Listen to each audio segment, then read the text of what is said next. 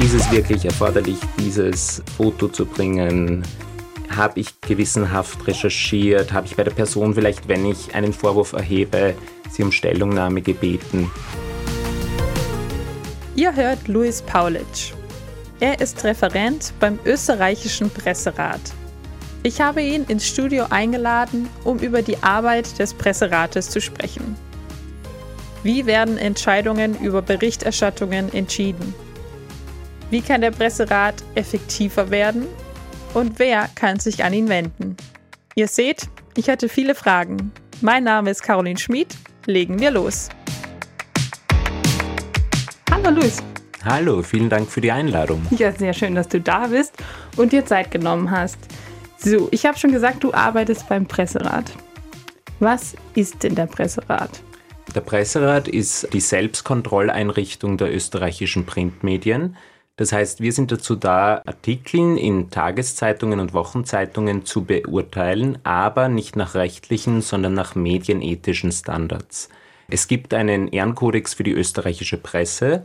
Das ist ein Verhaltensregelwerk mit mehreren journalistischen Prinzipien und nach diesem Ehrenkodex beurteilen wir dann die Berichterstattung in österreichischen Zeitungen.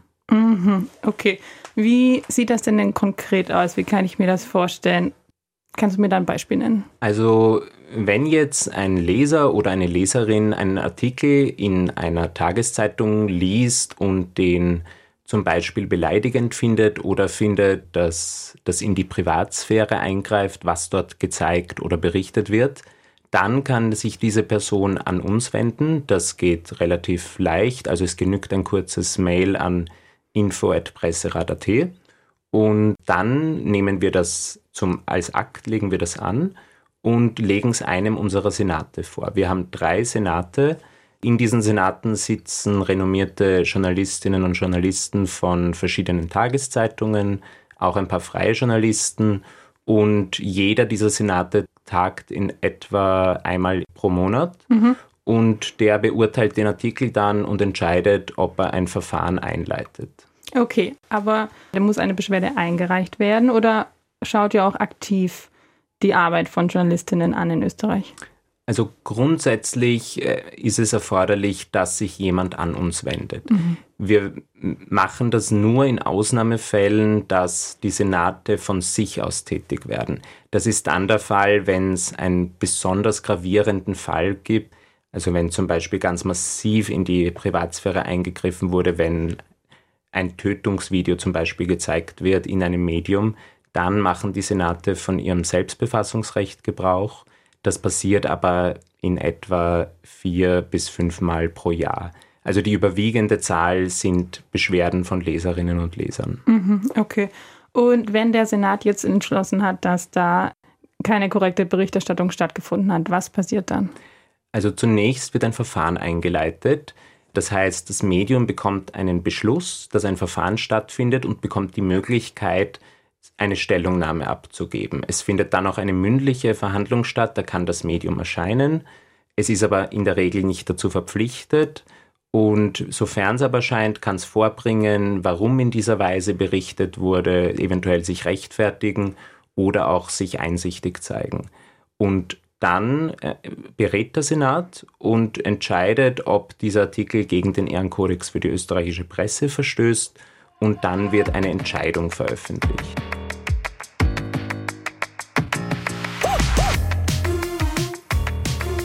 Aus deiner Erfahrung heraus, hat das Wirkung auf die Berichterstattung, auf die Medien, die in so einem Verfahren verwickelt sind?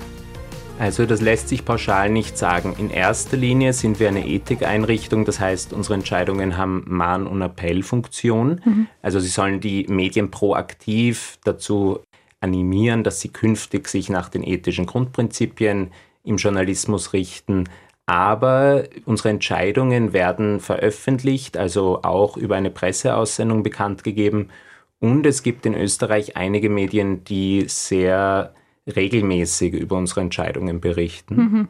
Also zum Beispiel die Tageszeitung Der Standard oder das Branchenmagazin Horizont, die greifen fast immer unsere Entscheidungen auf mhm. und dementsprechend kann man durchaus von einer Prangerwirkung dann sprechen. wenn ein Medium verstößt, dann führt das oft dazu, dass in der Öffentlichkeit sehr intensiv darüber dann diskutiert wird. Was glaubst du, fehlt dem Presserat, dass er vielleicht noch effektiver sein kann und die österreichischen Medien dazu bringt, sich wirklich an die ethischen Richtlinien zu halten? Hm, also ich glaube gar nicht, dass dem Presserat unbedingt was fehlt.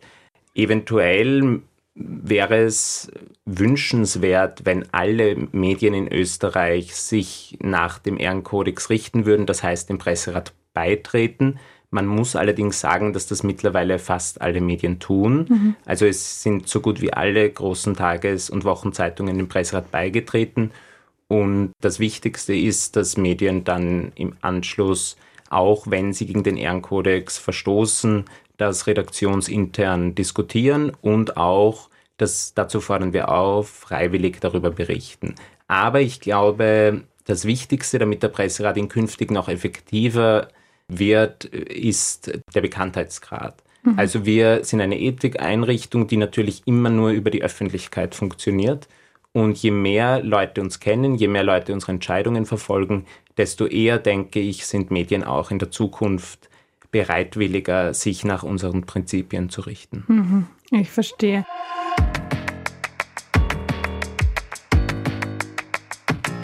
Ihr seid aber nur für Printmedien zuständig, oder? Hörfunk und Rundfunk ist nicht dabei. Genau, also mittlerweile im letzten Jahr wurde unsere Verfahrensordnung ausgeweitet. Wir sind mittlerweile auch zuständig für die freien Radiosender und Community-Fernsehsender, zum mhm. Beispiel Okto mhm. oder Radio Orange. Und grundsätzlich sind wir für Tages- und Wochenzeitungen, also für Printmedien zuständig, aber auch für deren Online-Seiten. Okay. Also wir sind auch für Online-Medien zuständig, sofern sie auch über ein Printprodukt verfügen. Okay. Kurz zur Transparenz. Radio Radieschen, wir haben auch ein Redaktionsstatut, in dem steht, haben wir festgehalten, dass wir uns dem österreichischen Ehrenkodex, dass wir uns daran halten oder unsere Arbeit daran gerichtet ist. Das ist sehr schön. Das freut uns. Gibt es denn irgendwie ein Beispiel aus den letzten Jahren von der Arbeit des Presserats, wo man ganz gut sehen kann, wie das genau bei euch abläuft? Ja, also mir fällt äh, die Terrorberichterstattung vom November 2020 ein. Also es werden sich wahrscheinlich noch viele erinnern, bei dem Terroranschlag in Wien damals kursierten in der Nacht einige Videos, auf denen die Tötung von Passanten durch den Attentäter zu mhm. sehen waren. Und unter anderem haben das zwei große Boulevardmedien übernommen und gezeigt. Es gab dann schon in derselben Nacht noch eine große Empörungswelle darüber. Und es hat dann dazu geführt, dass wir eine riesige Flut an Beschwerden beim Presserat erhalten haben. Also es war dann in den Tagen darauf fast im Minutentakt, dass eine Beschwerde reinkam und wir hatten dann insgesamt am Ende in etwa 1500 Beschwerden, also einen absoluten Negativrekord. Ja. Zum Vergleich, wir haben normalerweise pro Fall ein bis zwei Beschwerden. Okay. Und in dem Fall eben war es eine Anzahl, die es davor noch nie gab. Der Fall wurde dann unserem Senat 2 zugeteilt und der hat dann auch da eine Verhandlung eingeleitet und letztlich einen Ethikverstoß bei beiden Medien, also sowohl bei Ö24 war das und auch bei Krone.at festgestellt. In der Begründung hieß es, dass einerseits diese Videos in die Menschenwürde eingreifen, mhm. also dass eine Tötung die Person, wenn das zu sehen ist, in ihrer Würde verletzt und andererseits auch, dass es in die Intimsphäre eingreift, weil Aufnahmen vom Moment des Todes nach ethischer Sicht der Privatsphäre zuzurechnen sind. Es gab dann auch ein großes Interesse an den Entscheidungen, also es haben dann viele Medien darüber berichtet. Wir haben einfach da gesehen auch, dass medienethische Bedürfnis unter den Leserinnen anhand dieser großen Beschwerdezahl sehr groß ist und das hat uns auch als Presserat gestärkt. Ich denke auch, dass gerade in so schlimmen Momenten es auch irgendwie die Aufgabe der Medien ist, verantwortungsvoll damit umzugehen und dass die Leserinnen auch nicht weiter noch zu schockieren. Ja, das war genau das Argument auch, das in der Verhandlung gefallen ist, dass einfach die Gefahr besteht, dass ein naher Angehöriger mhm. zum Beispiel dieses Medium in der Nacht konsumiert, ohne zu wissen, äh, was da gezeigt wird und dann durch Zufall die Tötung einer ihm nahestehenden Person live mitverfolgt. Und dementsprechend ist auch so wichtig da, dass dann die etablierten Medien hier ihre Filterfunktion trotz des Internets wahrnehmen. Und dementsprechend hat der Senat auch einen Eingriff in die Trauerarbeit der Hinterbliebenen erkannt. Ja, unvorstellbar, dass, dass sowas durch eine Redaktion durchgegangen wurde. Mhm.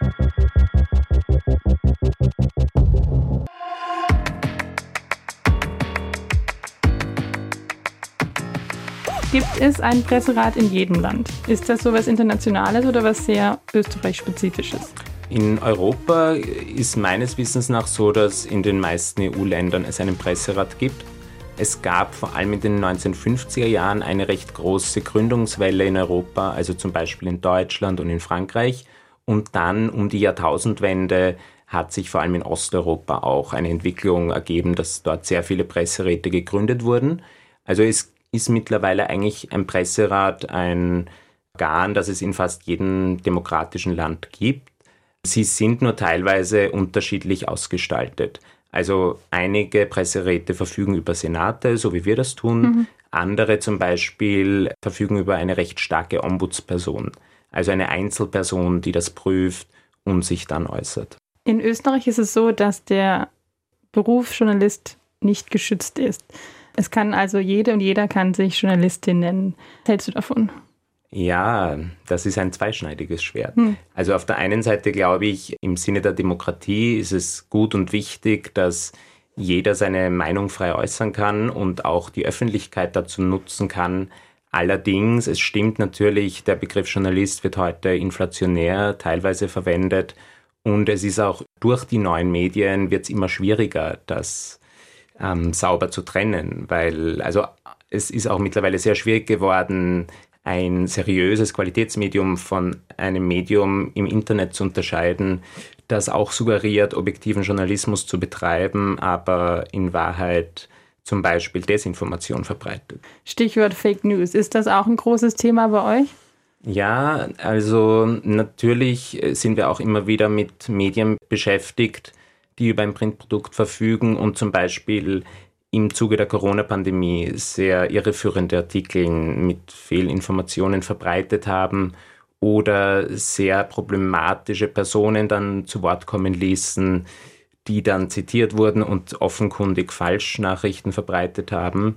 Das hängt aber natürlich von Medium zu Medium ab. An sich muss man sagen, dass jetzt die etablierten Zeitungen mhm. betrifft in Österreich, das Thema Fake News, würde ich sagen, bei uns jetzt keine große Rolle spielt. Also bei uns im Zusammenhang mit zum Beispiel Boulevardmedien geht es meistens eher um den Persönlichkeitsschutz.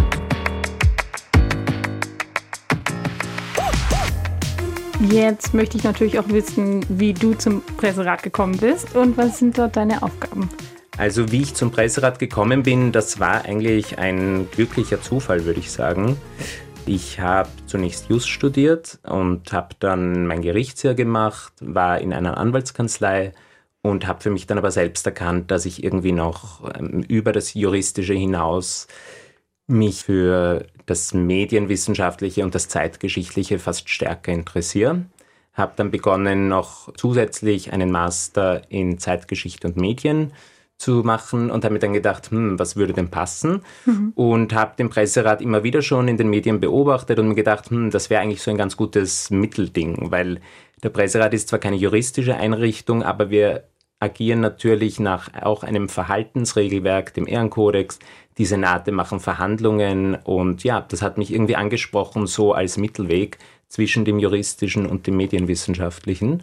Und ich habe dann eine Initiativbewerbung geschickt und mir eigentlich nicht sehr viele Hoffnungen gemacht, weil die Geschäftsstelle sehr klein ist. Und dann kam tatsächlich erfreulicherweise vom Geschäftsführer Alex Wazilek die Nachricht, ja, wir suchen jemanden geringfügig und kommen Sie doch mal vorbei.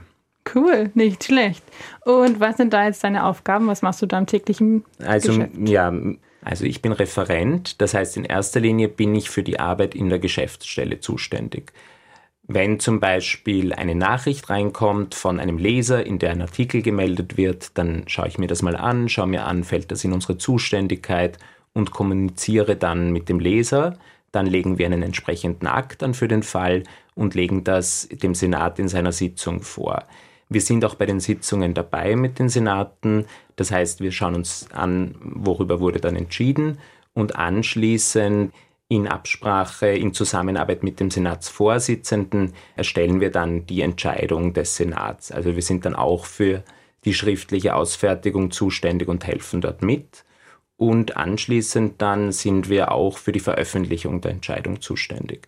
Also wir kümmern uns dann darum, mit den Medien zu kommunizieren. Mhm. Wir übermitteln die Presseaussendung an unseren Verteiler und sind auch auf Social Media zuständig. Also wir sind dafür zuständig, dass auf Twitter dann unsere Entscheidungen kommuniziert mhm. werden, mhm. auf Instagram und Facebook gibt es uns auch. Und ja, es ist immer was zu tun und es macht durchaus Spaß, weil immer wieder neue Entscheidungen anfallen und wir immer gespannt sind auf die Reaktionen. Okay, ja, hört sich sehr vielfältig an. Bist du denn zufrieden? Sind die österreichischen LeserInnen kritisch genug? Kommt da sehr viel von denen? Ja, ich würde schon sagen. Also, wenn wir uns die Statistiken anschauen, den Presserat in dieser Form gibt es seit 2011. Okay. Der, damals wurde er neu gegründet. Wenn man sich die Statistiken anschaut, gab es im Jahr 2014, glaube ich, 200 Fälle und im letzten Jahr gab es 650 Fälle. Okay. Also man sieht, dass es sehr stark angestiegen ist in den letzten Jahren. Das heißt, der Presserat hat durchaus an Bekanntheit gewonnen und ich glaube auch, dass das medienethische Bewusstsein bei den Leserinnen gestiegen ist. Natürlich merken wir auch, dass durch unsere Popularität wir oft Eingaben bekommen, die jetzt aus medienethischer Sicht nicht viel hergeben. Also oft werden einfach Artikeln, Kommentare kritisiert, die nicht der eigenen Meinung entsprechen. Dennoch glaube ich, es ist ein gutes Zeichen, dass die Fälle so stark angestiegen sind. Jetzt hören uns natürlich auch viele Studierende, die Journalismus studieren, sprich zukünftige Journalisten und Journalistinnen. Was würdest du dir denn wünschen, was jede Journalistin und jeder Journalist beachtet in seiner Arbeit? Ich glaube, es ist ganz wichtig eben, dass man nicht immer nur auf die rechtliche Ebene achtet, was darf ich, sondern sich auch die Frage stellt, was soll ich? Mhm. Und da ist es durchaus ganz gut, eben unsere Grundsätze zum Beispiel heranzuziehen. Also, dass ich mich frage, ist es wirklich erforderlich, dieses Foto zu bringen? Habe ich gewissenhaft recherchiert? Habe ich bei der Person vielleicht, wenn ich einen Vorwurf erhebe, sie um Stellungnahme gebeten? Das sind Prinzipien, die nicht immer rechtlich dann sanktioniert werden, aber die finde ich doch im Sinne eines Qualitätsjournalismus eingehalten werden sollten. Das, glaube ich, kann man nur jedem nahelegen, im Sinne der Glaubwürdigkeit des Journalismus, sich immer auch mit ethischen Fragestellungen zu befassen. Auf jeden Fall. Das war ein sehr schönes Schlusswort. Vielen Dank, Luis, dass du da warst. Danke für die Einladung nochmal.